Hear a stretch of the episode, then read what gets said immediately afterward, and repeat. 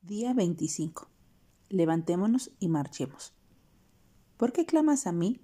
Di a los hijos de Israel que marchen. Éxodo 14:15.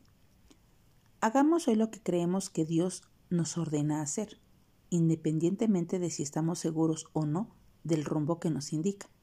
Si el Señor nos muestra que debemos dar un paso de fe, que llamemos a alguien, que escribamos una carta o cualquier otra cosa, hagámosle caso.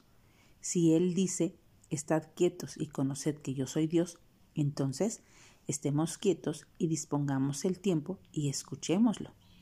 Desde luego podríamos cuestionar, ¿qué pasa si hago lo que Dios pide y me equivoco, por lo que no cumplo exactamente con lo que Él quiere que haga? Entonces tengamos la seguridad de que Él nos corregirá el curso y nos mostrará qué hacer.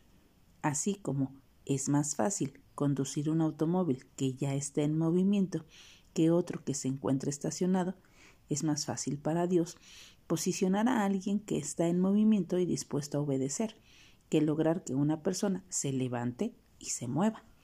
Confíe en que Dios lo llevará al próximo lugar de servicio que tiene para usted. Él le revelará las puertas que desea que atraviese, pero primero debemos ya de cruzar las que Él ha abierto.